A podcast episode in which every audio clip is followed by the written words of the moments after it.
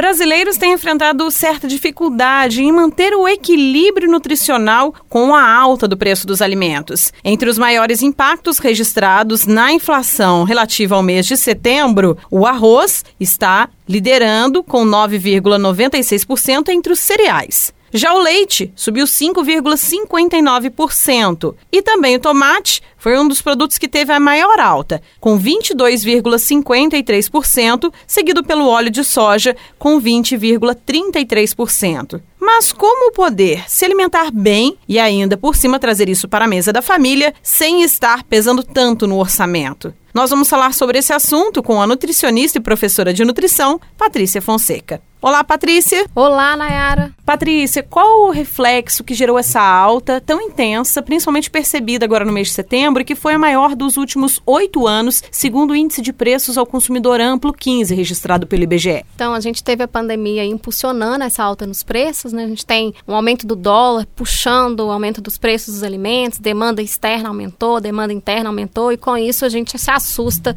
na hora de fazer a compra dos alimentos. De fato, muitos alimentos básicos tiveram um aumento bem importante nos últimos tempos. Agora, dá para fazer uma troca nutritiva substituindo esses alimentos por outros mais baratos? Dá sim, Nayara. Então vamos falar primeiro do arroz aí, que é um dos que mais tem chamado atenção, né, na hora de fazer a compra. O arroz ele é um cereal. Então a gente tem outros cereais que substituem muito bem, como o milho e o trigo. Se a gente for pensar no milho, né, não apenas o milho in natura, mas fubá, farinha de milho, flocão, né, são alimentos que têm o milho como como ingrediente, né, o, o alimento principal e também o trigo. Se a gente pensar no, no trigo, as massas, elas vêm do trigo, né? São, são alimentos que têm origem no trigo. Então são cereais cereais também, que substituem muito bem o arroz. E além dos cereais. As raízes e tubérculos também substituem o arroz, como as batatas, de um modo geral, né? Batata inglesa, batata doce, batata baroa ou a mandioquinha. É, o inhame, a mandioca, o cará. Então, são todos os alimentos que, do ponto de vista nutricional,